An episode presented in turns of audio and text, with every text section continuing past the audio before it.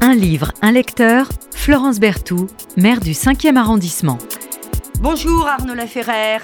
Bonjour euh, Madame le maire, parce que je suis un de vos euh, administrés. Florence, Florence Berthoud. Bonjour, Eh, Florence. ici, euh, euh, je suis euh, là avant tout pour animer une émission qui, qui me passionne et j'espère qu'il passionne nos auditeurs, qui est dédiée à l'écrit, aux auteurs, qu'on fait découvrir ou redécouvrir. Et, et merci, cher Arnaud euh, Laferrère, de mettre, si j'ose dire, euh, les lumières euh, aujourd'hui sur un grand monsieur de la poésie, de l'écriture, mais qu'on a, il faut le dire, oublié, sauf j'y reviendrai dans le cinquième pour au moins une raison, c'est qu'il a laissé une merveilleuse maison d'édition, Caractère, rue, rue de l'Arbalète.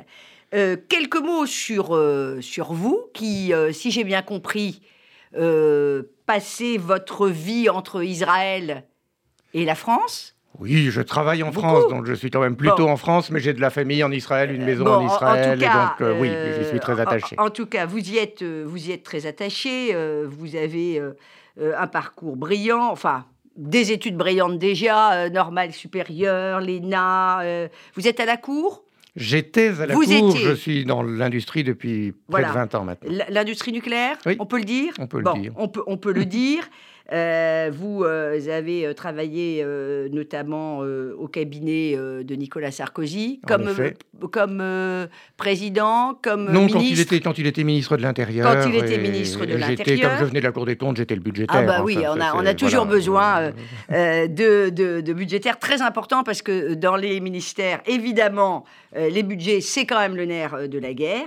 Vous écrivez euh, des euh, ouvrages euh, qui ont quand même beaucoup pour thème le rapport à la Bible, Oui, les deux, derniers, les deux derniers étaient vraiment sur ce sujet-là, puisque chez Odile Jacob, donc encore, euh, Oui. encore un voisin, euh, encore un voisin. euh, j'ai publié un livre sur la- le- la- une lecture politique de la Bible et un autre sur L'éternité- des Juifs. Quelle est la raison Juifs. qui fait que ce peuple, malgré tout ce qui était fait pour qu'il disparaisse, n'a pas disparu?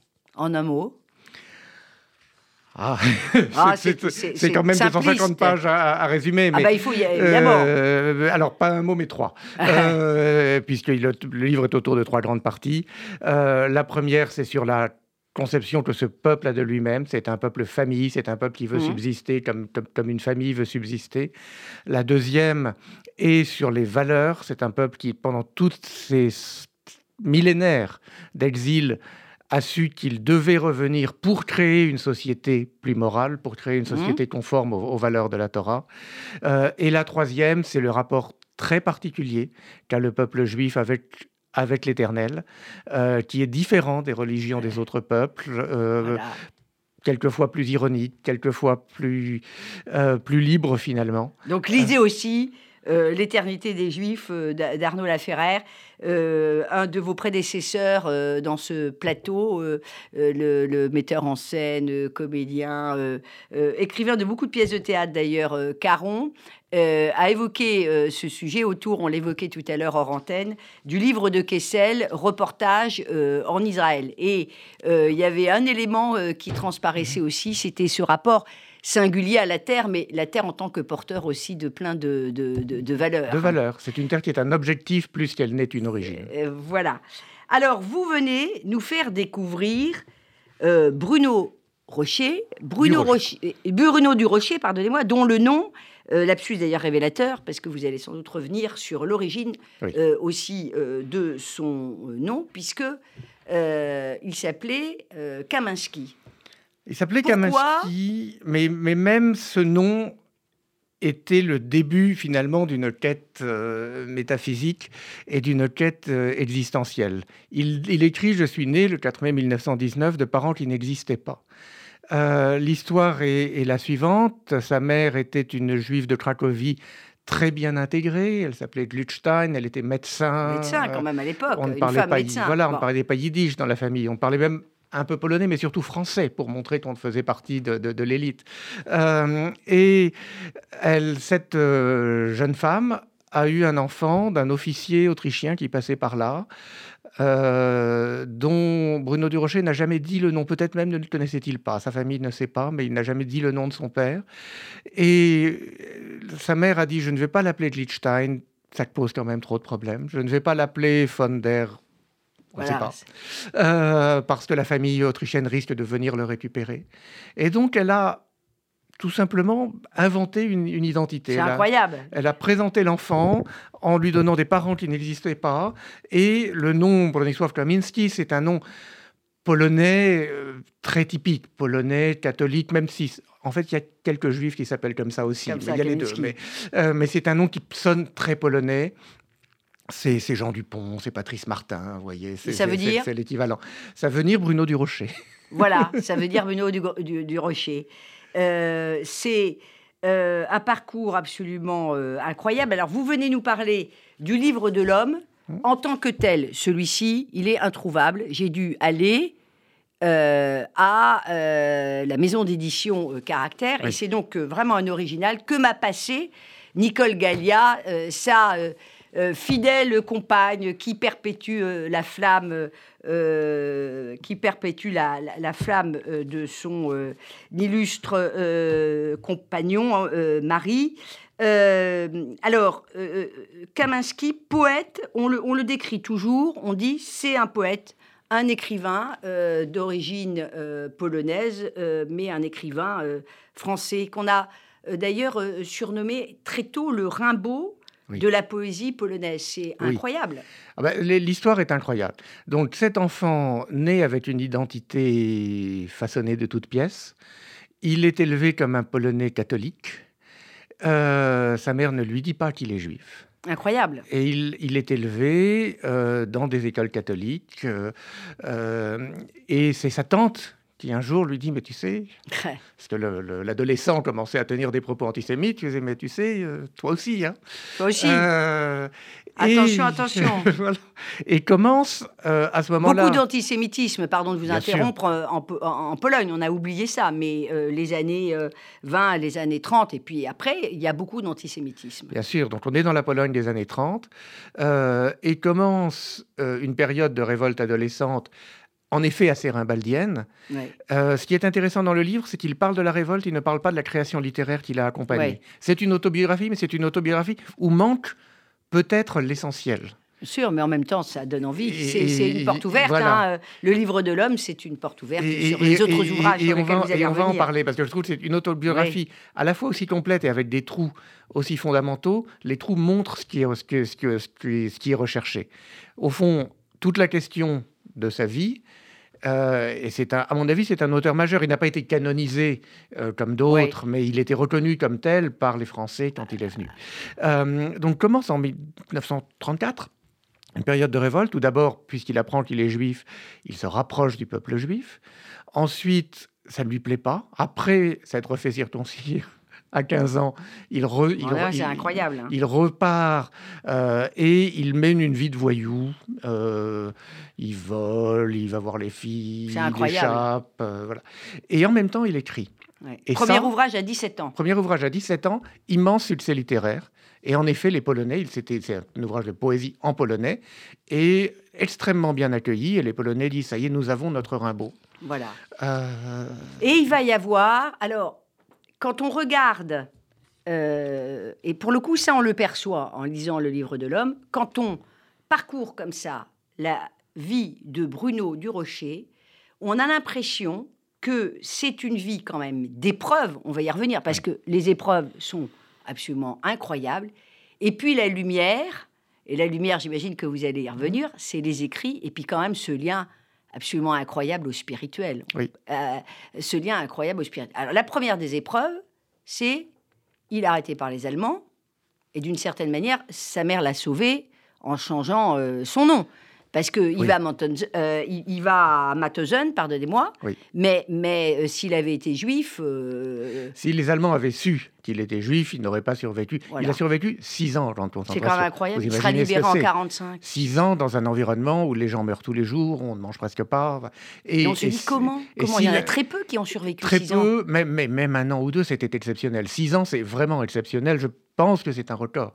Euh, et ça n'aurait pas été imaginable si les Allemands avaient su qu'il était juif. Il était considéré comme un prisonnier politique parce qu'il s'était opposé aux Allemands quand il était arrivé. Et c'est vrai que sa mère lui avait sauvé la vie, mais en l'espèce, quelqu'un d'autre lui a sauvé la vie parce que comme il était connu comme, comme auteur, on aurait pu l'identifier comme juif, pas par son nom, mais si on avait eu sa vraie identité. Et c'est au moment où il est arrêté qu'un des Polonais collaborateurs, hein, euh, disons les choses quelles qu'elles sont, mais qui le reconnaît, qui l'identifie, qui sait que c'est un grand auteur, lui donne des papiers avec encore un autre nom. Donc, il, il, aurait pu avoir le nom de sa mère, le nom de son père, il a eu le nom de parents qui n'existaient pas, il a, il a un quatrième nom euh, dans les camps, et il en aura un cinquième, évidemment, quand il sortira des camps et qu'il ira en France. Quand il ira en France. Donc, vraiment, euh, bon, euh, ce livre est, passionnant parce qu'il il nous fait goûter un peu de, tout ça. Alors, il va perdre toute sa famille. Toute sa famille meurt dans les camps. toute sa famille euh, meurt dans les camps. Et alors, on se dit, mais pourquoi et comment tout d'un coup, il décide de d'aller en France et de devenir finalement un écrivain français, ou en tout cas d'être repéré, connu comme un écrivain français. Alors, il, en parle hein, dans, le livre. Ce n'est pas tellement lui qui décide. Euh, il est récupéré par la Croix-Rouge. La Croix-Rouge a une institution en France. Plein d'autres sont repartis, par euh, exemple, vous voyez, en Israël ou dans bien un sûr, autre pays. Bien sûr, il aurait, pu, il aurait pu finir ailleurs. Alors, il connaissait la langue française depuis son enfance. C'était un signe de statut social euh, qui, fait qu'il parlait français depuis son enfance. Mais la France était aussi encore dans les années 1940, un centre de la vie intellectuelle, un endroit bouillonnant, un endroit où on pouvait rencontrer Éluard, Aragon, Camus, Sartre. D'ailleurs, il va, il, va les, rencontrer tous. Et il, les rencontre, tous. Une fois arrivé en France, euh, il se lance. Il parle aussi de cette passion qui le taraude, euh, qui est l'ambition dont il parle très bien, un peu comme il parle de la passion sexuelle, un peu comme il parle de la révolte adolescente, c'est-à-dire d'expériences qui s'imposent à lui et à travers lesquels il va chercher son identité, mais qui ne sont pas des éléments de son identité, qui sont des éléments finalement de son expérience. Et comment passer de l'expérience à l'identité, c'est tout, c'est tout son trajet, c'est tout, c'est tout, tout ce que raconte tout le livre. Ce, ce, trajet. Euh, donc Elmar lui dira euh, vous êtes un des nôtres. Alors il faut dire que quand il crée les éditions Caractère, peut-être pas tout dire, mais bon, quand il crée mhm. les éditions Caractère, c'est une maison d'édition incroyable, quoi, parce qu'on a tous les grands qui sont là. C'est extraordinaire. Euh, c'est Jean-Paul Lamp ouvre la porte, Gaston il croise Gaston Bachelard. Euh, Supervielle, Supervielle, Éluard, Camus vient prendre un café. Enfin, on est dans les années 50. C'est incroyable. Et c'est euh, il, est chef d'entreprise en même temps, donc il découvre aussi cette, dimension nouvelle. Mais alors, il y a ceux qui, écrivent euh, et qu'il va euh, éditer, et puis il y a ceux qui vont illustrer. Et on a l'impression, alors c'est tous les plus grands, hein. c'est tous les plus grands. Voilà. Alors, euh, on, a là, on a des dessins de Pablo Picasso. Alors ça, c'est dans. Dites peut-être ce que vous pour, les, auditeurs qui ne regardent pas. Voilà, les éditions Caractère, qui sont jusqu'à aujourd'hui dirigées par la, veuve de Bruno Durocher, Nicole Dalia, Nicole ont, publié les œuvres complètes en quatre tomes euh, de Bruno Durocher. Et le quatrième tome, qui est appelé album, comprend les décorations, euh, les livres qu'il a publiés, ce sont des petits bijoux. Je le dis parce que c'est une maison d'édition que, que, euh, que je soutiens euh, euh, depuis des années. allez, allez acheter ces, livres qui sont absolument, qui sont absolument magnifiques. Et, les, et alors, cher Arnaud Laferrère, mais alors on se dit, c'est magnifique, il a une maison d'édition, les plus grands passent par là, et il retourne en Pologne. C'est incroyable. C'est une erreur, mais c'est une erreur prévisible. Et comme toutes les erreurs prévisibles, il y a derrière également une pulsion. Je remets dans la euh, gueule du loup. Il, il, accepte l'invitation de Karol Kurilou, qui est à l'époque ministre de la Culture de Pologne, de venir en Pologne. Et puis, puis il y a, vous savez ce que c'était les régimes communistes. Euh, Donc on est en 58. On est en 58. Euh, au moment où il est en Pologne, il y a une purge. Son protecteur tombe. Et les Polonais lui disent Mais votre passeport français, il n'est pas valable. Vous n'êtes pas français. Quand on vous l'a donné, on ne nous a pas demandé notre avis. Or, pour, pour, accepter un changement de nationalité, il faut que la Pologne l'accepte. On ne l'accepte pas. Donc, on vous retire votre passeport français et on vous donne, bon, vous êtes éditeur, vous êtes un homme de culture, on vous donne un petit boulot d'archiviste pour se charger de, la, de, de, de, gérer des éditions, les éditions populaires. Et donc, il passe cinq ans dans le communisme Incroyable. polonais, sans pouvoir sortir, avec un petit travail administratif. Oui, qui lui permet juste de survivre. Voilà, qui lui permet de survivre. Et après... Pendant ce temps-là, le caractère fait faillite. Évidemment. Et donc, il revient en France. Ça a été vendu. Enfin, les, biens ont été vendus. Tout, quand même. Tout, tout, a disparu. Il revient en France, il réussit, il s'échappe en fait. Il est envoyé par la Pologne. Euh, la Pologne lui dit ah, Vous connaissez la poésie, vous pouvez faire une anthologie des auteurs africains parce que le communisme et l'Afrique, c'est important. Ah, très bien, je peux faire une anthologie des auteurs africains. Bon, on vous envoie en Afrique. Et là, il se réfugie chez un juif français qui était de passage en disant ah, euh, Voilà. Il revient, et figurez-vous que quand il revient, il va faire de la prison en France. Ben oui, parce que dans l'intervalle, euh, Caractère a fait. Le, le, droit a un peu changé depuis. Mais Caractère a fait ah bah, faillite, euh, n'a pas pu honorer ses engagements, et donc un certain nombre des créanciers ont porté plainte, euh, et il est envoyé en prison en France comme responsable de cette faillite qui était considérée comme frauduleuse, qui n'était pas frauduleuse, il n'était juste pas là. Voilà, et c'est bien son, son parti, son parti aux enchères. Vous allez nous lire dans quelques instants euh, un, passage que vous avez choisi, Arnaud Laferrère, sur sa relation au quartier latin.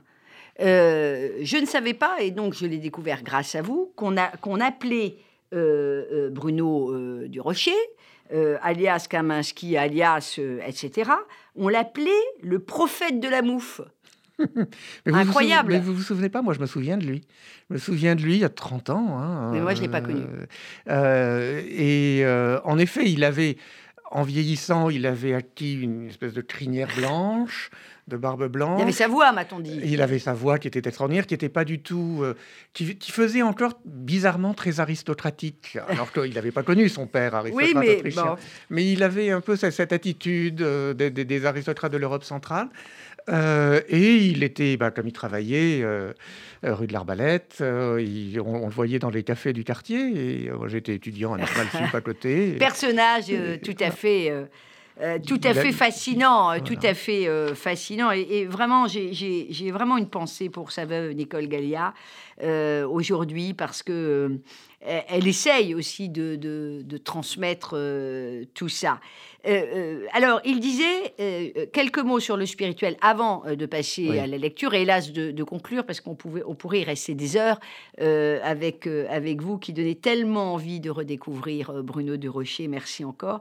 La poésie est un saut de Dieu dans l'univers. La poésie est un saut de Dieu dans l'univers, et on a l'impression, quand on le lit, que quelque part tout part et tout revient au spirituel, même s'il ne parle pas de Dieu. Il y a quelque chose. Il en parle rarement. C'est pas tout à fait vrai qu'il n'en parle pas, mais c'est rare. C'est généralement indirect. C'est généralement et, et c'est une histoire extraordinaire parce que on on a quelqu'un dont la vie a été très dure depuis, depuis l'adolescence. Pas, l'enfance, l'enfance plutôt protégée, mais depuis l'adolescence, vraiment extrêmement dure.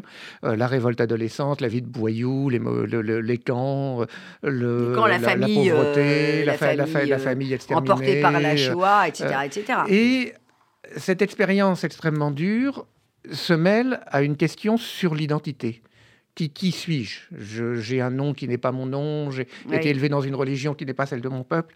Euh, et au fond, pour résoudre cette question, il y a trois éléments qui interviennent et qui sont ceux dont justement, soit il ne parle pas, soit il parle de façon indirecte. Le premier élément, c'est la poésie. Et là, un de vos précédents invités avaient parlé de Proust. Il y a quelque chose de très frappant qu'on retrouve aussi chez Proust, c'est cette notion que, oui, il y a les gens qu'on voit, les gens qu'on croise, il y a leur expérience, mais ils ont aussi une essence. Ils ont une essence qui n'est pas visible, mm. un élément un peu platonicien qu'on trouvait aussi chez Bruno Durocher. Derrière toute cette expérience, il y a une âme qui s'exprime dans la langue française, qui est encore une fois n'était pas sa première langue, mais qu'il maîtrise, qui est une, langue française très précise et, très douce à la fois dans, la musique de, dans, mm. sa, dans sa, musique. Euh, et donc c'est un premier, une première ouverture vers une vraie identité. Euh, le deuxième élément, en effet, c'est le judaïsme. Mm. C'est le fait que, euh, même s'il en parle peu, il même si à l'origine, son retour au judaïsme quand il, quand il avait 15 ans n'était pas motivé par des raisons religieuses, mais par des raisons de révolte. Il a finalement découvert progressivement l'ésotérisme, la spiritualité mmh. juive, et il a fini par avoir un enterrement de saint, de tzaddik. euh, voilà. En, en, Alors, j'ai beaucoup été frappé par la poésie d'un saut de Dieu dans l'univers, euh, avec l'idée que c'est euh, c'est un peu aussi la poésie quelque part. Euh, une sorte de gardienne aussi de la conscience et d'antidote contre la folie humaine. On voit ça à chaque fois qu'on lit et qu'on parcourt l'œuvre de Bruno Durocher. Vous nous lisez, on arrive à la fin de l'émission. Euh, vous nous lisez un, un, un, passage, cher Arnaud Laferrère. D'accord.